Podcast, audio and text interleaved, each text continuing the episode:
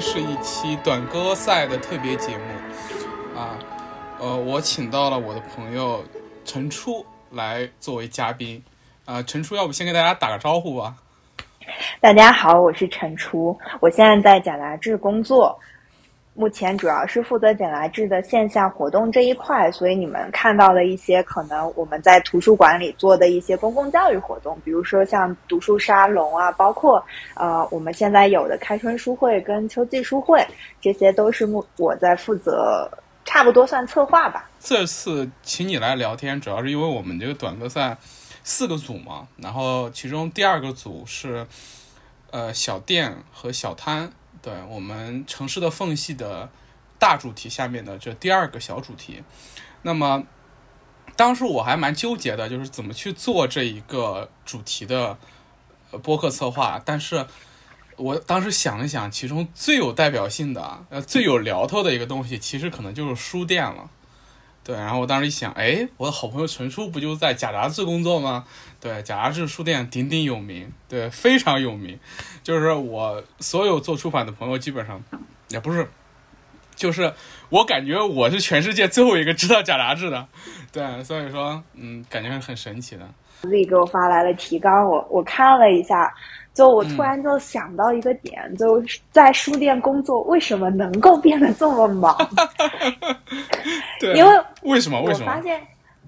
对吧？我发现，比如说，如果我问你，就是假设你有个朋友在书店工作，就是不是觉得好像那个朋友就平常呃理一理书，对，就是发一些跟书相关的文章，就基本上生活会是这样。但实际上，我觉得不是的。就不光是我，其实可能我们整个团队，嗯，说多也不算多，可能十个人左右嘛。就每个人他实际上他可以变得特别的忙。嗯，对，嗯，我我我我要不来分享一下我们书店的日常？就是我们其实呢，就是大家的工作内容都不是很相同，但是好像每一个板块它又可以。非常巧妙的配合在一起，因为一个是我们自己会做自己的出版物，呃，那围绕这些出版物，就我们每每个月基本上会出一本新书嘛，那可能为这么快吗？你们的速度？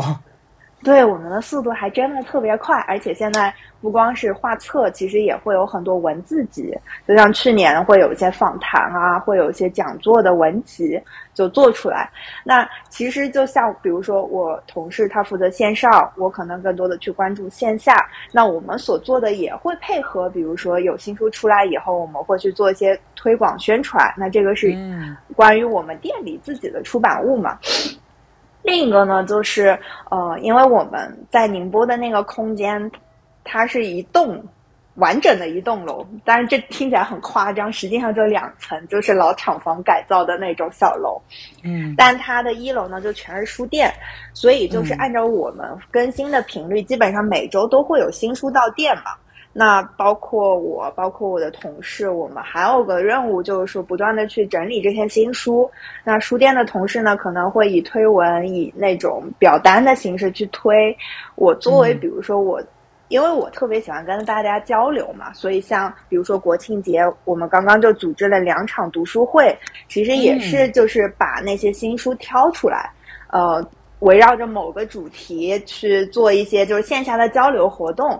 就这种其实是我特别喜欢的，而且那天我朋友还问我，就说：“哎，你们的读书会是怎么样的？是不是比如说每个人来读一段那种嘛？”我说：“其实不是的，就我们那种读书会是特别，就是其实需要主讲人特别花很多心思去学习的一种读书会。就比如说我挑了十本书，其中有五本，我就会告诉读者：哦，这五本书我会。”精讲的，就是我真的像上课一样去把那些每本书背后的一些呃背景知识啦，或者说这个作者他如果本身他的个人经历就很有趣，那这些我都会做在我的 PPT 里面。所以我们的读书会是有 PPT 的。原来如此，你们的读书会真的是好好神奇啊！对，对，嗯就我我喜欢做的一个原因，就还还有就是因为，就比如说，我觉得我每次去准备这些读书会，或者说去准备一场那个讲座，或者说放映。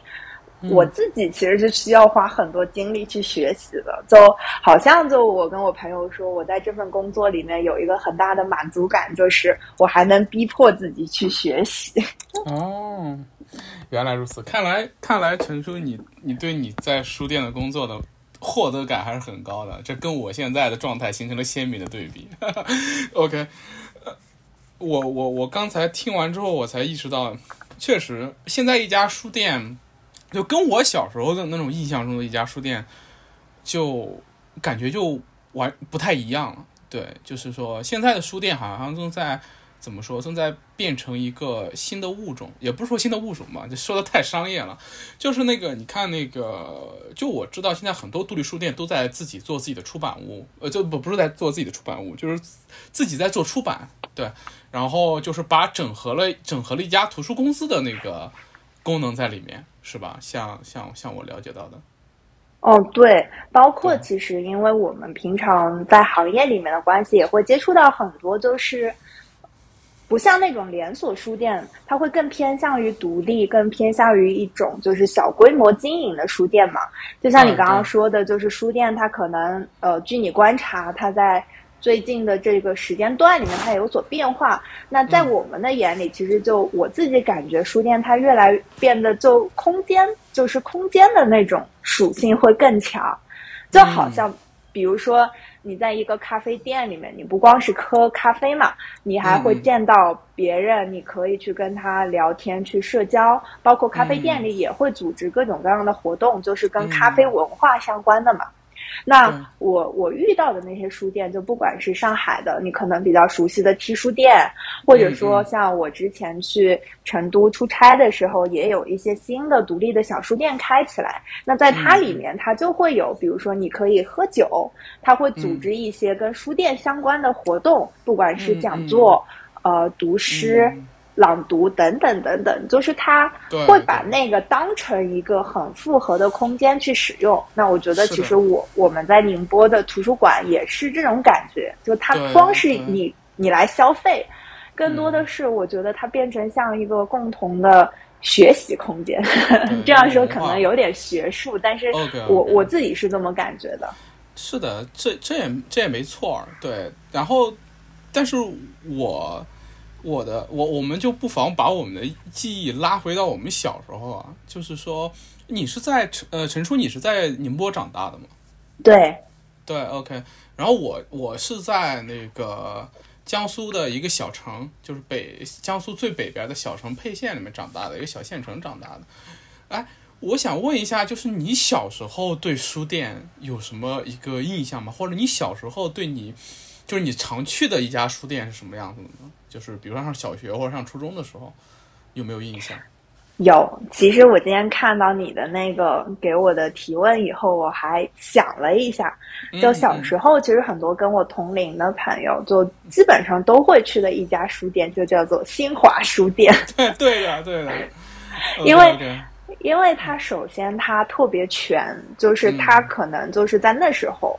呃，它的规模是最大的，比如说像宁波的新华书店，它就坐落在市中心。嗯，本身这个地理位置，我觉得就决定了它的重要性嘛。其次，它在市中心，它又有好几层楼，你不同的楼层，呃，它会有不同的主题，你还能在上面买到文具。嗯，就它是兼具商店跟书店的，就包括今天的那个新华书店，它也是这样，就是它。规模特别大，层楼层的数量也特别多。OK OK，就我小时候。OK OK，呃，我就想知想知道这家书店现在还在吗？嗯，它现在是这样的，就是我常去的那家书店呢，它呃在原址上是没有了，但是它现在就在另外一个地址上，它建了一个规模更大的，叫做宁波书城。哦，那它还是属于那个新华书店那个博库旗下的吗？还是还是那个？如果我我没记错的话，应该还是新华书店旗下的。OK OK，就是它还在，至少延续下来了。对对，嗯，因为我觉得对于小孩子来说，就你能买到最全、种类最多的少儿读物，还必须是得在这这种书店里面。是的，因为你想，独立书店它更多的还是面向成年人，并且它的那个选书要体现它的品味嘛。所以其实你反而在小书店里面很难找到少儿读物。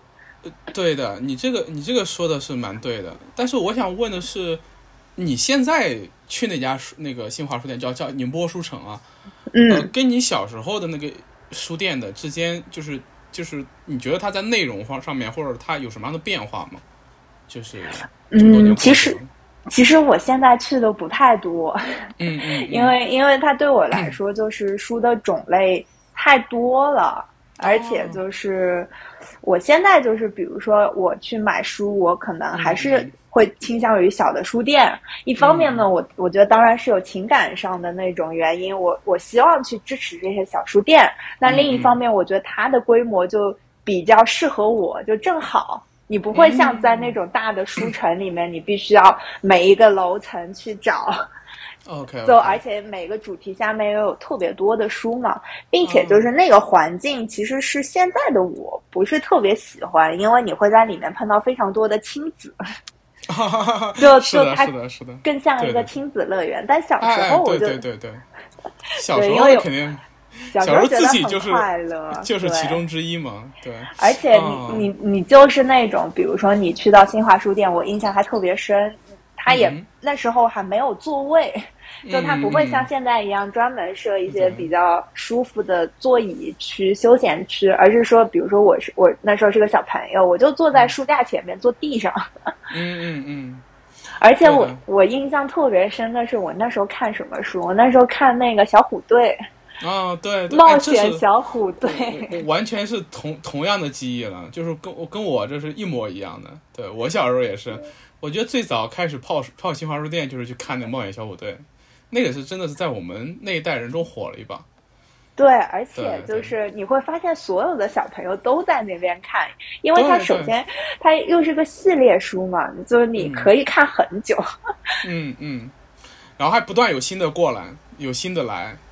对，而且那时候就书店也特别贼的一点，就是冒险小虎队会有那种解密卡嘛，他会把解密卡收走。是的，我们那边也是。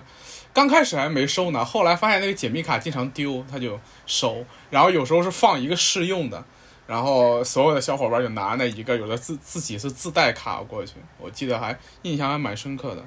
对，因为他如果就把那个卡就不收的话，就没有人愿意买了。因为我是真的那种可以就花一天坐在那边把所有 所有的都看完。对 对。OK，哎，那我想问你，除了新华书店之外，你就你小时候在宁波，因为宁波肯定比我小时候待的那个地方要大很多了。然后宁波有没有除了新华书店之外的一些小的书店，不管是连锁的还是独立的，给你留下蛮深印象的这种？比如呢？有有的就是宁波，它有一块地方叫鼓楼。虽然鼓楼很多地方都有嘛，但宁波也有一个鼓楼。就当时在宁波的那个鼓楼，它是一条步行街，在步行街里面有个书店，叫做习书书店。这个这个。对这个店的名字本身就很令人印象深刻，就特别对于小时候的我来说，就觉得哎呀天呐，除了新华书店，原来还有一个就是那种更加偏独立的小的书店。我当时印象最深刻的就是，嗯，还是在里面买到的一套书，它是接力出版社出的。它出的那套书是什么呢？就是一套日本的一整套的图鉴，它就包括。比如说像游戏图鉴、生活图鉴，而且它是就是，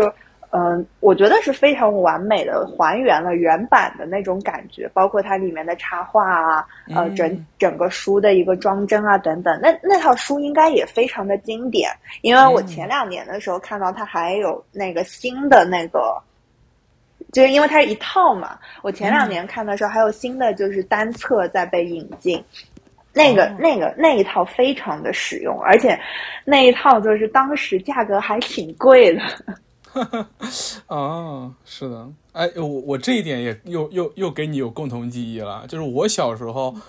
我印象最深刻的是我们那个小县城里面开过，我不知道是那一家店开了两次，还是不同的人开的，反正我印象中至少有三个地方有这个习书书屋，对，叫习书书屋，然后就是开了又关掉，然后又换位换地方，反正就是有三个地方。那个洗漱书屋其实确实它是跟新华书店形成了一个，也不能叫竞争关系吧，就是补补充了我们对书店的印象，对，然后。嗯，是的，我就我我我我我有这么一个印象，我不知道你有没有这同样的感觉啊？就是现在书店肯定比过去，我感觉是变少了。你你有没有这种感觉？我觉得，就就比如说你小时候那个洗漱书屋在鼓楼的那一家，现在还在吗？不在了，不在了。但但我觉得是一种就是此消彼长的过程，就是它整体数量就对我来说没有变多。嗯，而且确实是有店，比如说它特别那些小店，它不断的在关闭、消失，但同时你又会有新的补充进来。就比如说那个习书书店关掉以后，宁波又有一家特别有名的叫城市之光。哦，城市对，但城市之光呢，它前两就是前几年它也关了，但是呢中间停了一段时间以后，那个老板又重新开了一家。就我我会觉得就是。好像，呃，整体书店它虽然不是那种，就是像大城市它特别井喷，有那种特别特别多的大大小小的书店，但至少比如说在宁波，你始终有那么几家，啊，就算是你的那种就是精神的归巢的感觉，它不会让你觉得那么的贫瘠，但也不会让你觉得那么的丰富。好吧，哎，这里我正好可以分享一下我我自己对书店的印象，就是。呃，我小时候生活那个小城，嗯，最早的时候书店只有一家，就是那时候我五六岁吧，大概，可能还要更小一点。就是我印象中，我第一次我妈妈带我去书店，就是去那个新华书店。那时候那个新华书店还比较老，然后水磨石的地板，然后就是很老气的感觉。但是全县好像就那一家书店，新华书店，位置。就在我们那个最繁华那条街的一个街口，然后后来在我上小学的时候，有一段时间啊，就是书店像雨后春笋一般，就是零零年前后，就是二零零零前年前后，在我们那个县城，它像雨后春笋一般，就是从地上冒出一大批，呃，我不知道，就是其中那个新华，首先是新华书店的总店，还有若干个小的那种。就是有有一个总店，它有两层，当年是有两层，对。然后其实它有三层，它只开两层，那是最大的一个。然后还有几个小的新华书店，就是在别的一些街区，然后它门面比较小，然后书的种类也少一点。OK，这是这是新华书店的系列，然后喜书书屋的系列，刚才说到。然后我小时候印象中还有跟他们不同的竞品，比如说有那个叫。呃，有有一个叫龙门书店，龙门书店它是卖教辅书为主的。你知道，这种小地方的书店往往是用教辅书来养活自己的，就是那种教学辅导书、小孩子的练习练习册那种。对对，但但是他会有为了招来生意啊，他会专门有一个角，不大，然后会放一些呃名著啊，或者是一些别的读物啊之类的。然后我们我们小朋友们也会非常。积极的去那边，然后那个龙门书屋还有一个一角书屋，他们还展开那种租书的服务，然后会就是一一你在那边办张卡，然后你可以一天一毛钱，一天一角钱在那边租书，然后当时可以租到大量的漫画看，然后还有那种呃一些一些些一些小说，然后一些文学文学著作，对，就就就各种各样神奇的书都可以看得到。这大概是在零零三零四年那个时候，就是我我小时候印象中，我们那个小县城书店井喷的一个阶段，就是就是火非常非常的繁荣，卖书卖的非常繁荣。然后在也就是我小时候三四年级那个时候，新华书店呃的书的种类和数量都非常多，就是就是我我当时对那些书只能有一个非常模糊的印象。就是因为那家书店我太熟了，小时候就几乎每周都要去。但是因为我还很小，那个时候才三四年级，我去看当然是看那个冒险小虎队了，对，跟你一样。但是我的一些朋友或者我一些哥哥姐姐带着我去的时候，他们就会去大人看书的那个地方去看。然后当时大人看书的那个地方会有很严肃的学术著作和一些很冷门的文学著作，就你可以找得到。就比如说，在当时，呃，我们那个小县城里面，你可以找得到最早翻译的一些呃推理小说，呃，日本的、欧洲的都有。然后不只是福尔摩斯探案，当然我们小时候因为福尔摩斯探案被收录到我们的课文里面了，所以那个福尔摩斯探案在我们那地方当名著卖，卖的特别好。但是，就一系列的那个推理小说。都有的，都有的卖。你就是你，你你可以找到江户川乱步的，你可以找到那个像阿阿阿阿加莎的，就是你可以找到很多这种书。然后一些一些稍微严肃一点的学术著作，然后一些比较偏门的文学著作，像一些法国的作家，像一些。呃，德国的作家、北欧的作家，你都能找得到，在在那个在在在那个小县城的一楼的那个成人区，对，就给大人看书的地方，就你想找的话能找到，而且那个书换的很快。但是大概到了我高中的时候，我就印象特别深了，就是互联网，互联网对那个对那个书店的冲击吧。就到了我高中的时候，我明显感觉到我们那个书店经营就开始变得不善了，就是整个县城的书店开始一家家的倒闭。就是你，你肉眼感觉，就是你肉眼可见能感觉到这些书店一家一家的在倒。首先是龙门书店和一角书屋在我们那个县城就完全消失掉了，就一家都没有了。原来是遍地开花，几个街道就一家，几个街道就一家，后来就一家都没有了。然后新华书店收缩到还剩一家，喜书书屋的三家全部倒闭，然后新华书店那一家就开始收缩门面，就是说把那个。把那个一楼的那个，他把一楼最好的那一片那那个那个门面是卖呃出租给了一家做家居的，就卖被子呀什么的。对，然后然后就是一楼就留了一个很小的入口，然后二楼和三楼是他的那个主要的卖书的地方。对，然后然后教辅书的面那个范围开始变大，然后人文社科类的书和文学类的书开始减少。然后减少到最后，好像只剩下了四个书架，然后就是整个书书店就只剩下了畅销书和教辅书。我印我印象特别深刻，就是我当时就相当于见证了这个过程，对，然后还是有一点有一点这种蛮感伤的感觉哈。然后因为我很小的时候，大概是十七八岁的时候，我离开那个县城之后，我全家就搬走了，就没有再回去了。然后我大概是在二零二一年年初的时候，就去年年初的时候，我又回去了一趟，回到了我的故乡啊，然后回到了那家新华书店，它还开在原来的位置上面，就是这应该是将近三十多年了，二二十二十多年了，呃，就我第一次去那家书店已经过去了二十多年了，然后我我回到那家书店之后，那个在门口收银的那个那个阿姨。还还是那个阿姨，就我还记得她，哦，就也没有变，也没有变，对，也没有变。但她，她看我看了半天，她不敢认。就小时候，我觉得她能，就是每次我来，她能记得我。但你想，我已经变成一个长了络腮胡子的大小伙子了，从当年的那个小朋友，对吧？但但我能记得他还是他，但是我就没有问他记不记得我，他肯定不记得我了，我觉得。然后我在那边，我就想我要买一本书来纪念自己的青春，对，然后我就。在那个书店走来走去，走来走去，就是就很遗憾，就没有一本能让我动心的书。他的那个人文社科类的书啊，就已经完完全全被压缩掉了。就是他他整整本整个书店只有两种书了，一种就是畅销书，就是那种火了的，对，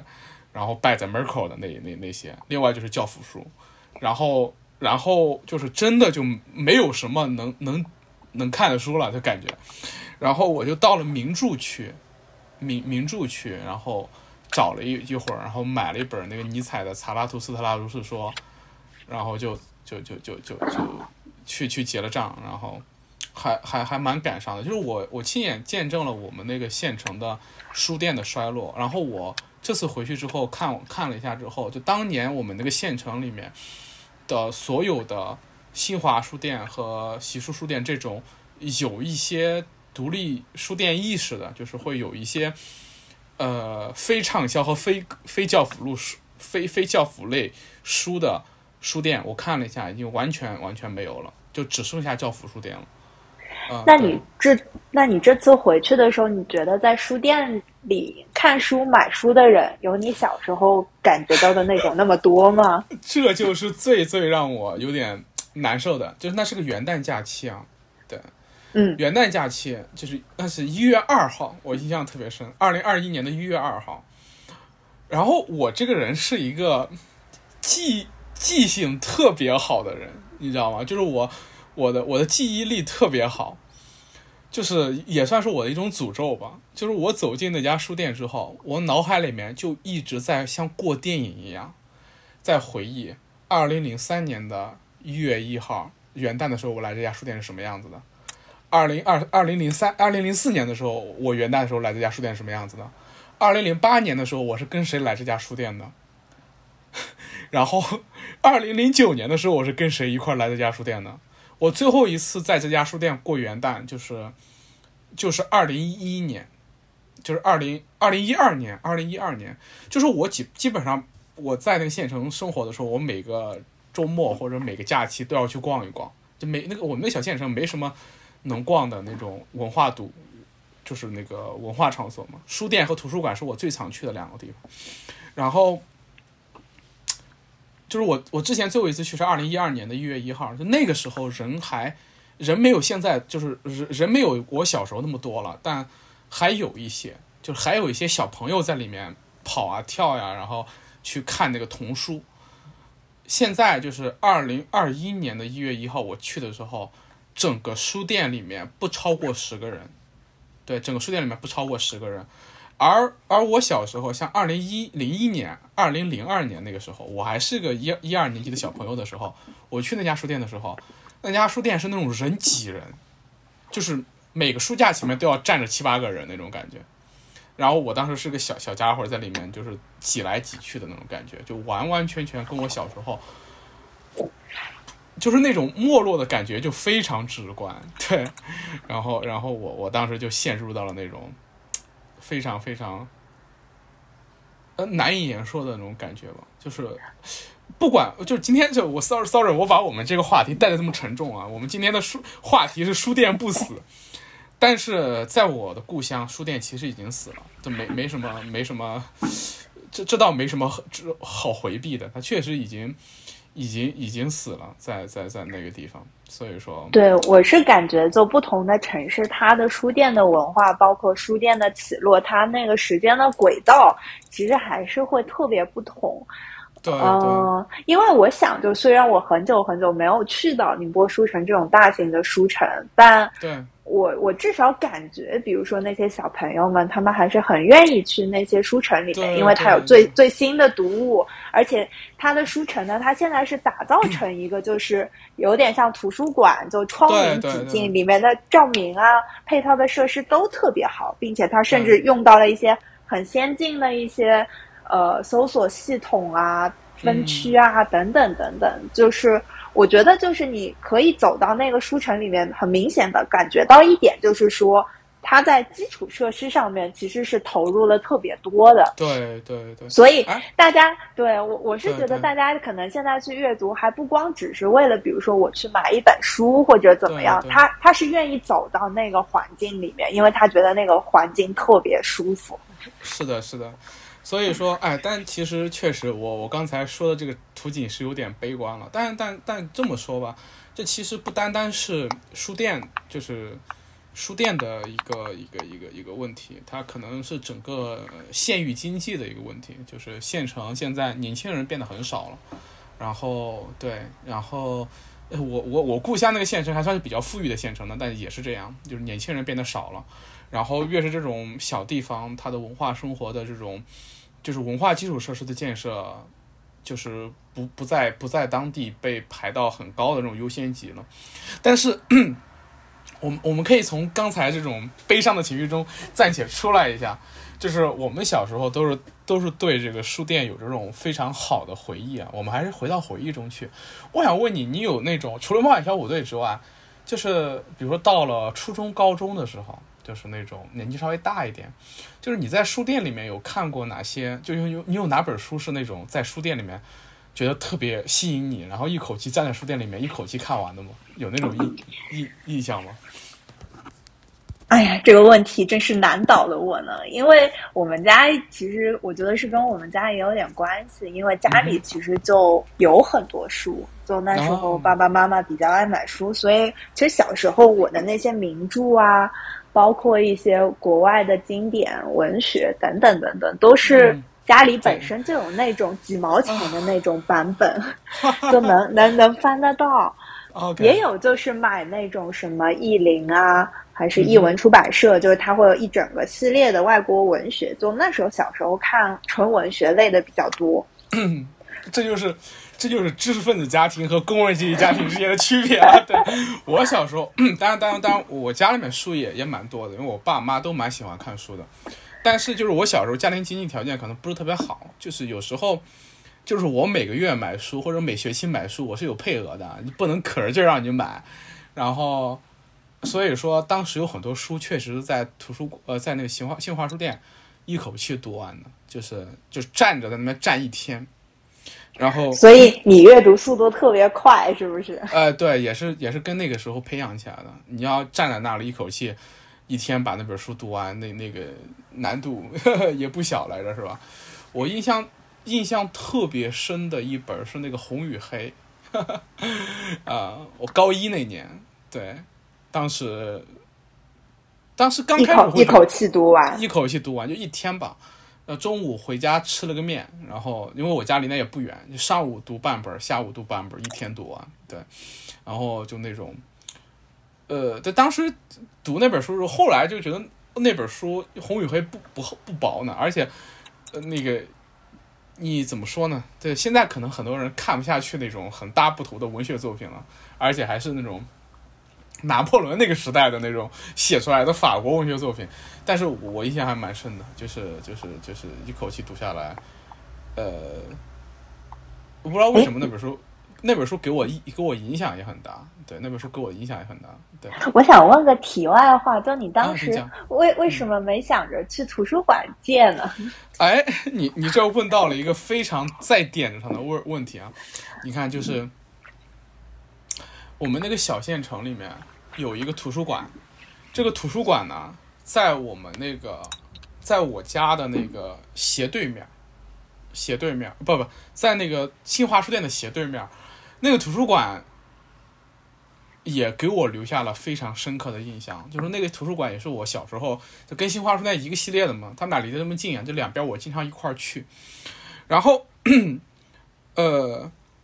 那个图书馆不大。然后它有只有三个三个，那个就是有一个期刊阅览室，有一个儿童外借室和一个成人外借室，只有这三个，就是很小很小。然后里面的书呢，也不是很多。然后每就是你持那个卡一次最多只能借一本对，就是就是就是在那里，然后。我们家我印象中是，我跟我妈妈一人办了一张卡，然后我妈妈会抢我的卡用。对，你是少儿卡，他是成人卡。我们俩应该当时我高中了，我们俩都是都是成人卡。对，然后就是他会拿我的卡，然后他借两本回家。就是你你可见，在我们那小县城里面，文化资源和这些东西是很匮乏的。就是你想要去，你想要去。读一本书，其实怎么说，也不是说很困难嘛。就是说，在那个年代啊，在那个年代，也也现在就就我这个年纪说在那个年代，倒给人有点奇怪，有点早。我确实有这种感觉，你知道，你知道，像那种大城市里面的八零后，跟我，我是九零后嘛，对，跟我这种在小县城里面九零后共享很多记忆。就是他们小时候，他们八十年代经历的一些东西，跟我九十年代经跟我他或者说他们在九十年代经历的东西，跟我在零零年代经历的东西差不多。尤其是南方的大城市，我在北方那个小县城嘛，就就经常是这样。就是我现我跟我的同龄人，就是说在上海或者在杭州长大的同龄人，说我小时候的事情，他们都觉得不可思议。我觉得其实我作为一个在北方县城里面长大的九零后，其实这种感觉还是蛮神奇的。就是很多人认为九零后这一代没有经历过这种文化匮乏或者是物质生生活匮乏的年代。那其实我自己我是经历过的，对，就是我我在我们的小县城里面是经历过那种文化资源也比较匮乏，物质生活也比较匮乏的那种感受，我都是经历过的。然后，所以在那个时候，那个图书馆对我来说就是，呃，我很喜欢那个图书馆。那个图书馆就是我第一次去那个图书馆是二零零二年的暑假，我我妈妈送我去那边学画画，它兼具文化馆的功能，在里面有那个绘画培训班和英语培训班，然后我我在那边就是度过了我几乎每一个暑假，然后那个上面的那个成人阅览室要十十二岁以上才能才能去办办卡，然后我早早就办了一张卡，然后那个成人阅览室阅览室是限流的，你不能在里面读书的。就是你在里面读书的话，大家都在里面读的话，它管理会很麻烦嘛。你只能借出来读，然后一次只能借一本。然后我跟我妈就会，也不是说抢吧，就她有时候会两张卡都拿去借，然后我就没办法借。你看当时我们就会有这种问题，所以说，但我仍然很喜欢那那个那个图书馆。我有很多图书，我我我有很多书是在那个图书馆里面借来读的，尤其是一些历史书。然后而且那里面的书。就不以畅销书为主了，就是有大量的这种人文社科的书，还有那种历史书，尤其是历史书，我很喜欢历史嘛。然后我小时候的一些历史启蒙啊，都是在那里面读读过的。我感觉出来，在你们家读书氛围也特别好，你还要跟你妈抢着用卡。对对对，然后对，然后一方面是这种氛围好吧，另外一方面是匮乏，真的是匮乏。你只有在匮乏的时候，你才会认为这是一件很很重要的事情。对，然后。对对对，哦，我觉得你对我觉得你这句话说的其实挺对的，因为当你选择特别特别多的时候，你想现在就是小孩子，他很多，比如说我看到那些特别特别小的小朋友，还在上小学吧，我感觉他可能就是有有手机有 iPad，但反而不会去读书。嗯，是的，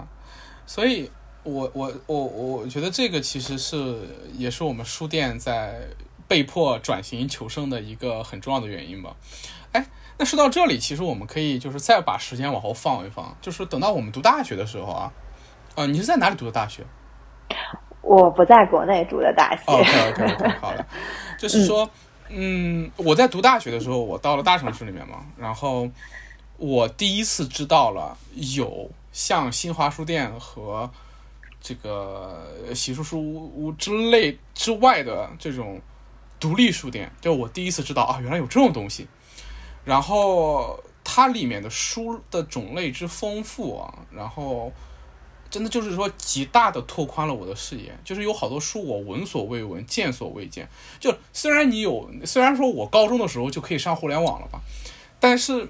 你在互联网上获取知识的渠道，也要你要一个一个去搜嘛，你很很难去怎么说？像你在书店里面，它摆在你面前，然后一个书架一个书架的帮你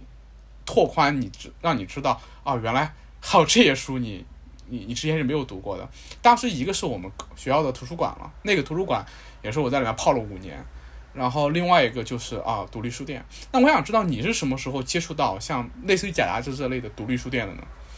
其实是在我毕业之后，因为我有点记不太清我到底是什么时候开始关注到贾杂志，但确实是我在这个地方工作之前的几年吧，可能有个一到两年。我大概从二零一六年左右，我就会去到他的那个线下空间，并且当时我是真的非常非常喜欢在里面看书，是能泡一个下午的那种。因为当时对我来说，就是一个是我。挺喜欢拍照，另一个呢，就是我会发现，天呐，在宁波竟然有这么一家书店，它有着其他书店没有的种类，呃，并且因为就像我们我们主任今天还是会时常提起来，就是贾大志图书馆的一个特性，就它在于它它的位置是不是在特别中心区的一个位置，它其实有点在宁波的。偏外面的一个地地区里面，所以你不会有很多很多人来这边打卡，或者有很多很多网红，还是一个比较安静的地方。OK，所所以说，你接触的第一个独立书店就是假杂志吗？还是说在假杂志之前你就有过让你印象非常深刻的独立书店？我觉得贾达志算是一个很特别的，因为就那时候他确实他没有特别多的文字书，他还是会以画册啊为主。对，现在他文字书可能会多一点，但放回到比如说一六年，他确实没有。嗯，当然那时候我也会去一些其他的小书店，但我我觉得就是在五六年前那时候，我都没有就是把它当成独立书店。这个意识，它只是一个书店，对，对，它它对我来，对它对我来说只是一个书店，它离我近不近，远不远，并且我我是觉得，就是你放回到那个时间段，大家也没有提出来独立这个概念，很多我觉得书店它也不会把自己想象成我是一个独立的，我是一个，他我觉得他更多的会把自己想象成我是一个小规模的，我是一个特立独行的书店，我要怎么样在这个城市的一隅活下去。嗯，但今天，比如说你放到现在这个时间点，我觉得越来越多的书店，首先它是由年轻人在运营嘛，他的思想就他对书店的定位就会不一样。那我觉得对他们来说，他更多的希望就是说书店是有独立精神的。其实你刚刚在说的时候，我我我就想讲一个，就是对我来说，我现在去书店，它的点可能就不在于是买书。而是说，我我会为了，比如说这个书店哪一天它有一场特别好的活动，这个活动呢，它是与书有关，但是它又比书会延展的更多。可能它就是会，比如说像宁波的地下书房，它可能上段时间它就组织了一些跟电影相关的沙龙。那我会专门为了这个活动去到书店，在活动开始之前呢，我也愿意提早一点到去那边翻一翻书。包括他的店主也会为了这个主题的活动去选一些跟主题相关的书出来。就对我来说，就是这个可能就是现在的书店跟比如说五六年前同样也是那些小规模的书店，呃，做的可能更进一步的事儿吧。当然那时候那些小书店也会有在做了，但是只不过一个可能是我确实没有留意到，一个是当时呢，就是呃，也我想也许还没有这种。氛围带起来，就是那些店主呢，他的年龄可能确实也会更大一点儿。呃，他就是他更像一个守店人，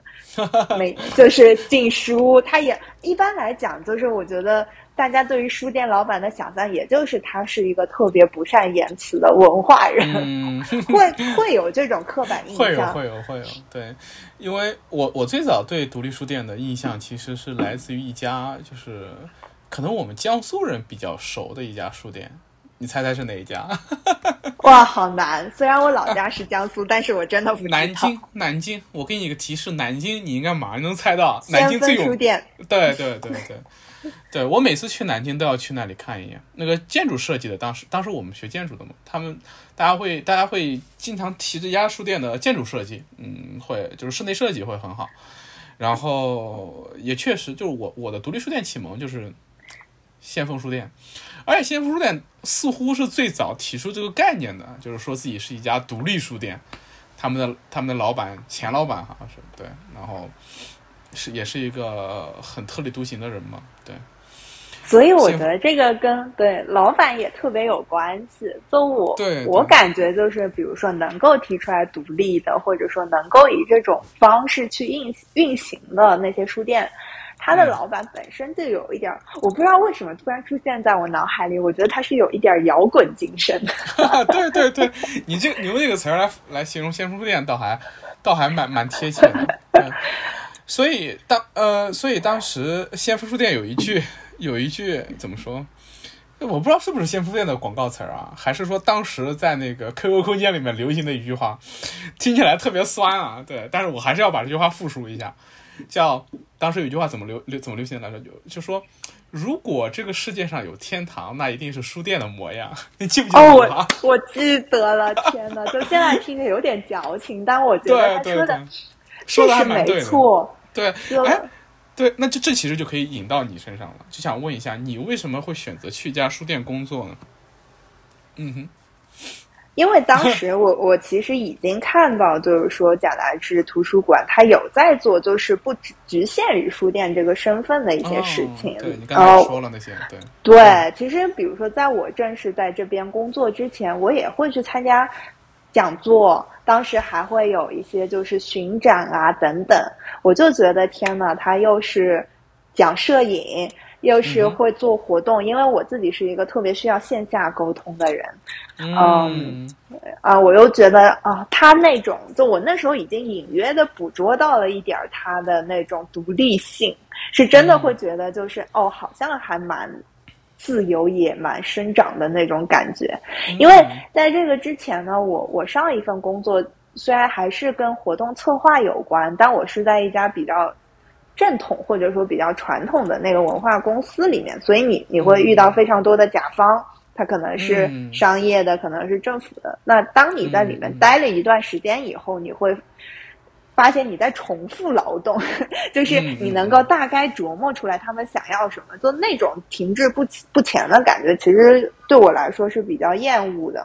嗯，所以，我我觉得反观我现在的工作，就是说，虽然比如说我我所在的活动，它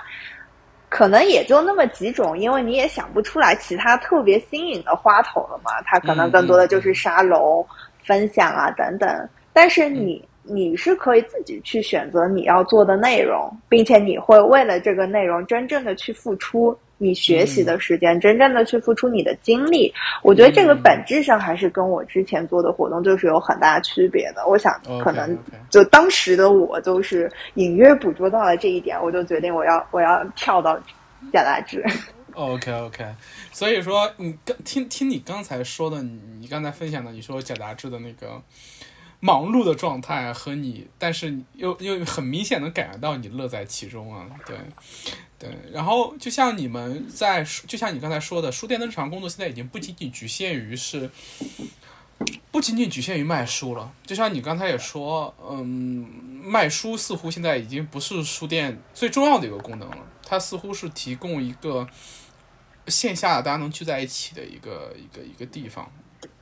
有一些活动，然后有一些，呃，有一些人聚在一起，对，然后。嗯，你觉得现在的呃，就是或或者或者，我想怎么说啊？就是其实其实过去有很多人对书店的这种转变，其实不是很多人嘛，有一些人对这种转变有点看不惯。你你有没有遇到过那种人？就是说，嗯，比较比较比较比较，嗯。我其实没有遇到过，因为我觉得这这是一种双向选择的过程。就是比如说在宁波，除了我们，还会有别的书店吧？那大家就跟买衣服一样，就是他会去他觉得合身的，能买到心仪的店里去。嗯，确实，比如说我在图书馆里工作，或者说我在活动上遇到的人群，他还是就是有一个很明显的一个年龄倾向。是的，其实大多数你你还是会发现是以高校的学生，呃，三三十左右吧，三十多一点儿，就是很少见到年纪更大一点的，或者就是看上去让你觉得很老派的。所以，我我觉得这种是就是呃双方的一个选择。对，或者这么说，其实就是在就是在我说的我老家那些书店。呃，被这个时代大潮给冲刷下去的时候，呃，与此同时，在大城市的书店也面临着同样的挑战，对吧？就是大概在二零一零年之后的那个那段时间里面，可以这么理解。然后在面对这些挑战的时候呢，有很多书店选择去卖酒和卖咖啡了，对吧？然后去做一个就是文化消费场所啊，去成去去变身成一个文化消费场所。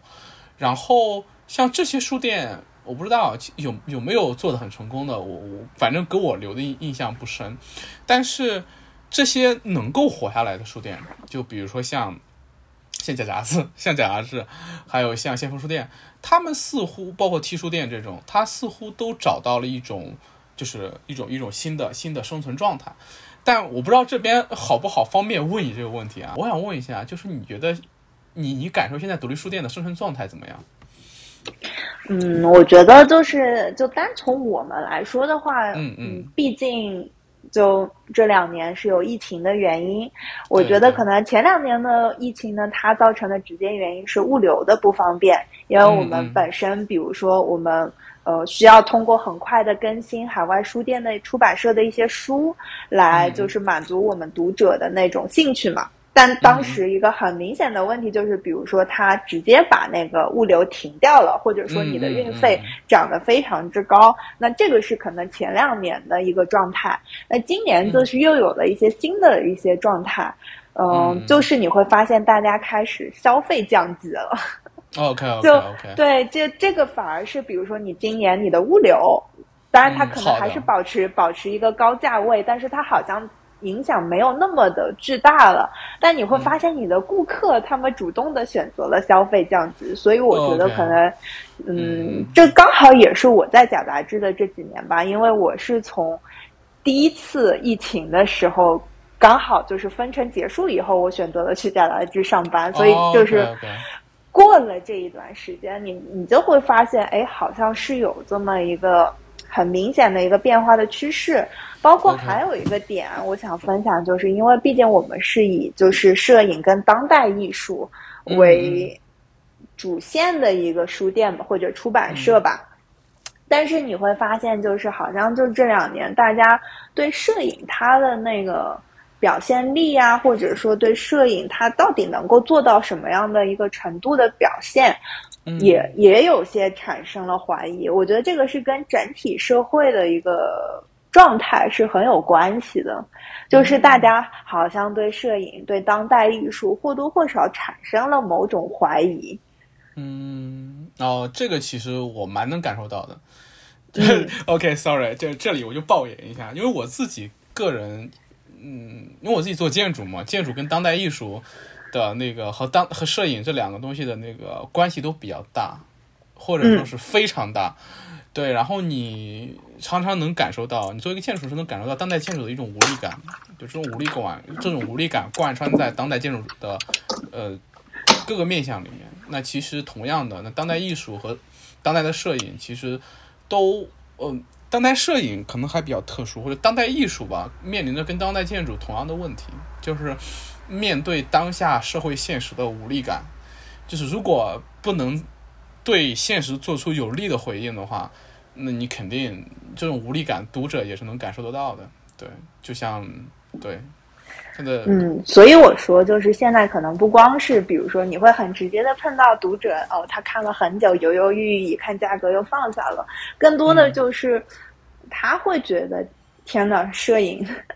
到底能干啥？哎，对，其实其实其实其实这里其实这个话题，今今后有机会的话，如果贾达是感兴趣的话，我们可以就这个东西去有一些更多的探讨。这也是我最近比较关注的一个问题。这一段可能不会不会被剪进去，但是对，但是我是觉得它就是跟我们的生存状态很有关系，都很明显的会会感觉到我们今年出的书都很难卖。对你这个观察非常敏锐的。呃，消费降级也是真的。像我自己今年或者是这几年也是在一个消费降级的状态。那我想知道，就是这个东西都是私下里面问啊。你到时候你说要不播出去，我就给你剪掉。就是假杂志现在能活得下去吗？就问的直白点吧。对，确实我是感觉，就是前两个月挺明显就会觉得比较艰难。这种艰难就可能不是。老板很直接的跟你说怎么样怎么样，但你就是会感觉到。是的，我理解了。OK，那我想知道的是，你大概知不知道，在疫情前就没有疫情这个要素加进来的时候，在那之前那个状态下，这些独立书店能不能就是说至少自负盈亏，能够活得下去，还是可以的吗？我我只能就是说我们自己的例子，那时候是可以的。一九年的时候还是能够自负盈亏的，就是不至于亏钱。是吗？嗯，就从我的感觉来说吧，因为这些老板也不会跟你说。OK，但是至少就是你从他的心情啊，从他整个人的状态啊，你感感受得到。其实，对，你看，像上次你不知道不知道上次喝酒的时候，那个时候你走没走？那个时候你好像已经走了。像那个 哥跟我们说，他们今年的目标就是亏一个，就是亏在这个数里，那就算成功了。对，而且是个蛮大的数，那个数是多少他没跟我们说。但应该不是一个小数目，你想，他就到这种地步。哦，那真的是个情怀。就其实你刚刚说，就是呃，有段时间书店特别困难的时候，大家不都转型卖酒、卖咖啡吗？咖啡，对对对。对你说这个的时候，我其实还想说，就好像这个只是一个阶段性的东西，因为等你把那个最困难的那个阶段过了，你会发现身边的书店它还是会专注在书上面。至少我知道的那些书店，它都不卖酒，或者说咖啡可能有，但是不是它主要的东西嘛？对，你像 T 书店不就坚持不卖酒、不卖咖啡吗？但他们开了也没多久啊，他们开了有多久啊？他们二零二零年还是一差不多，差不多。但我我脑子里能够想得到的那些书店，很少会有就是这种额外的附加。服务，我觉得就是开书店的人，他身上都有一种特质，就是他是真的特别特别爱书，特别特别，嗯，想要去把书中或者说想要去把书分享给别人，他才会选择开书店。所以对他来说，就是能不买就不买，我是这么感觉的。就包括比如说你说宁波的那些书店，那新华书店不说嘛，因为它本身它的场地就够大，而且它是集团。那些小书店的话，基本上就是都是书啊，不会有那种，就最多他给你卖一卖瓶装饮料，就是最多卖一卖瓶装饮料。对，是的，因为什么呢？就是，呃，就是现在书店的生存状态，就自从就跟出版行业差不多嘛。出版行业整天说自己是这个夕阳行业，就我这些做出版的朋友们，真的是。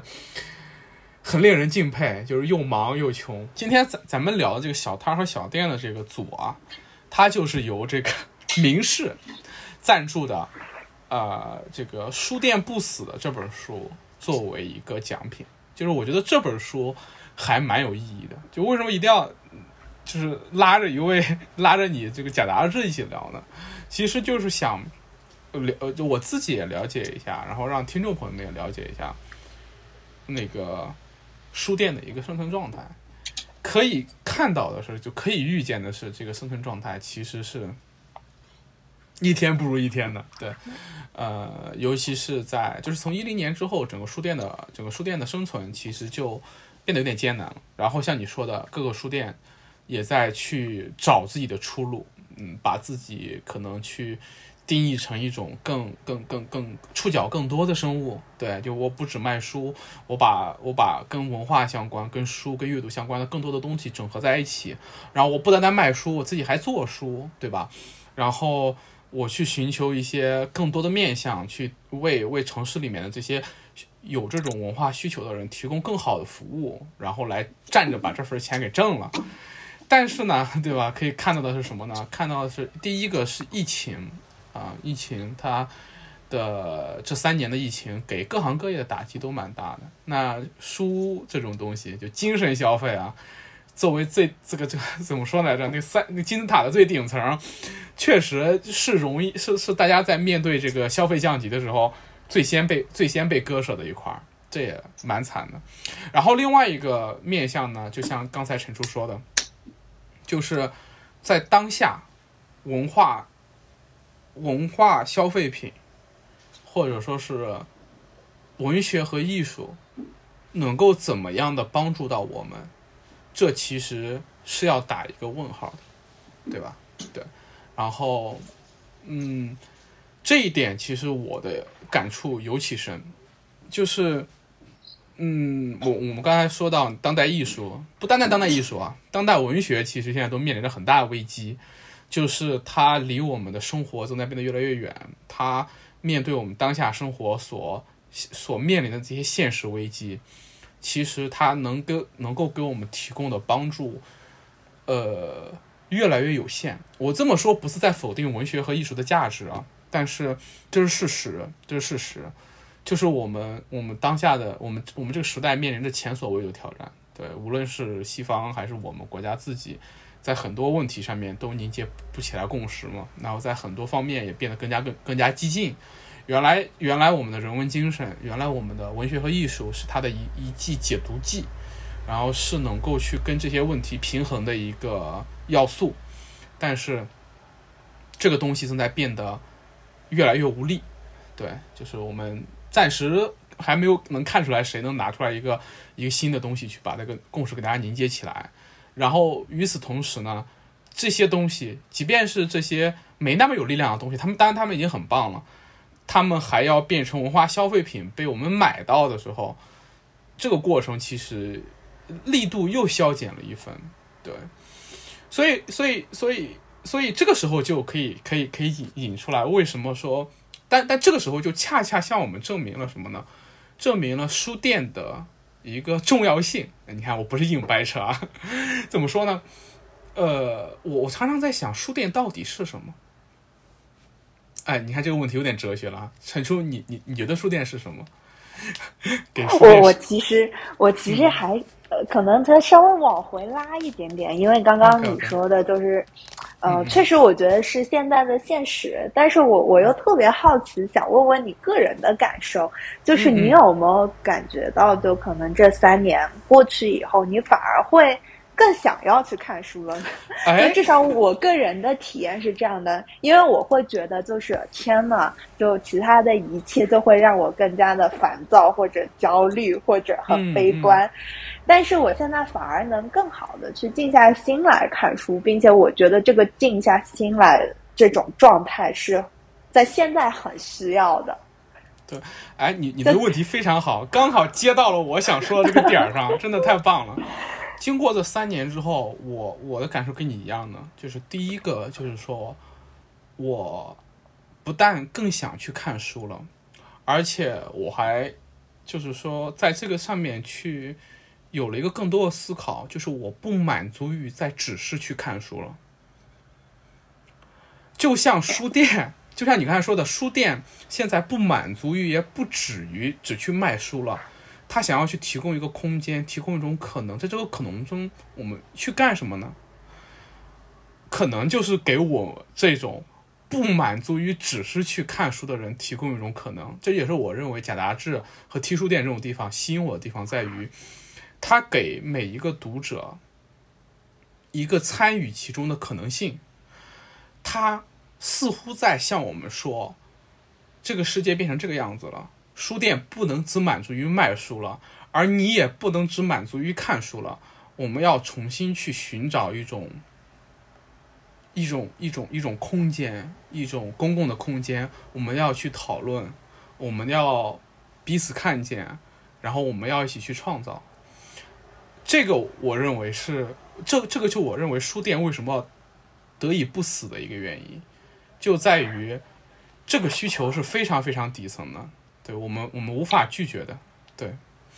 嗯，而且我想补充一点呢，就是说你刚刚说的这种共同创造的感觉，其实不管是我在书店是什么样的身份，我每次在书店这个空间的时候，我肯定会遇到很多很多的人嘛。那有些人他是愿意跟你过来分享，特别是比如说我之前读书会结束之后。呃，我们其实就会有非常长时间的讨论，去讨论今天讲的这个主题，去讨论其中的某一本书，也会讨论自己的呃个人经历啊、背景啊等等。就当你遇到那些人，他们愿意来跟你讲这些的时候，其实你是非常感动的，你会觉得。我除了工作，我除了我的生活，我还能在这个特定的场域里面遇到这些人。可能你在其他什么地方、什么样的地方都不会遇到他们，但是呢，在遇到他们的时候，他们会跟你讲很多，就是你可能还没有开始思考，或者说你正在思考，但是你没有人去交流。对对，就是这些东西，就是你碰到这些人，其实我觉得是。呃，让我愿意去书店的一个原因，因为你会找到你的同类人，而且这种同类人真的太难找到了。是的，是的，因为嗯，确确实是这样。对，因为在在这个时代，我们面临着前所未有的挑战嘛。对，然后嗯，面临这种挑战的时候，我觉得就是依靠等，或者依靠用一些东西去给自己构筑一个理想化的小房间。呃，也不是说不行吧，但是那个东西救不了我们。就是你越把自己封闭起来，有有我我我了解到的是，有一些人会，包括我自己过去也会这样。就是说，既然世界这么糟糕，那 OK，我去搭建一个我自己的所谓的精神世界，我在我躲在里面，然后这个世界就不会伤害到我。但其实 事实上并不会如此，对吧？因为我们我们我们我们人总要跟别的人发生关系，我们是是要通过这种方式来确证自己存在的，对。而那我们如果我们不把自己封闭起来的时候，我们又能做什么呢？我觉得我们至少可以去去交流，然后去把自己的困惑分享出去，然后再去看到别人的困惑，然后。去实践，然后各自的实践中可能会有一些别互相启发的地方，然后去一块儿回应这个世界。我觉得这是这是这是我感觉就是说，在这个时代书或者在这个时代交流的必要性在于此。其实，在很久很久以前，在我刚才不是想问你一个很上价值的问题吗？就是书店到底是什么？因为我们我们建筑师非常喜欢对这种原型进行探讨。书店是什么？书是什么？在古时候，在没有出版行业，在没有出版商和书店之前，书其实就是一个人对这个世界的回应，然后他把它记录下来之后，去给别人看。就书就是这个东西，书书就是这么一个东西，它不是一个消费品，它也不是一个什么什么什么什么，不是个商品，它是一个人的思想。一个人对这个世界世世对这个世界和对这个时代的回应，然后他希望别人能看到，他希望他可能是希望让希他可能是希望告诉自己并不孤单，他也可能是希望告诉别人别人并不孤单，然后两个人这样互一一一起交流，一群人这样一起交流，就有了更多的书，然后有了书店，有了繁荣的文化，而到现在。这种繁荣的文化似乎走到了一个死胡同，就是书变得前所未有的多，看书的人在慢慢变少，对吧？然后书店开始要考虑我能不能活下去这种问题，但是这时候就会有人问，就会有人会问一个问题：书店会不会死掉？书店会不会死？整天有人问这个问题，但但我作为一个建筑师，或者说我作为一个不是普通人。我去回溯书和书店的历史，我去看看到我去想没没想到这些的时候，我就会想他不会死掉，对，他会有一场回归，然后可能就会发生在像贾杂志这种书店里面，就这种读书会，在这一次一次碰撞里，在这些坚持去做书、坚持去读书的人里面，他会有一场回归，对的。嗯，我也我也这么觉得，因为我觉得这就像就。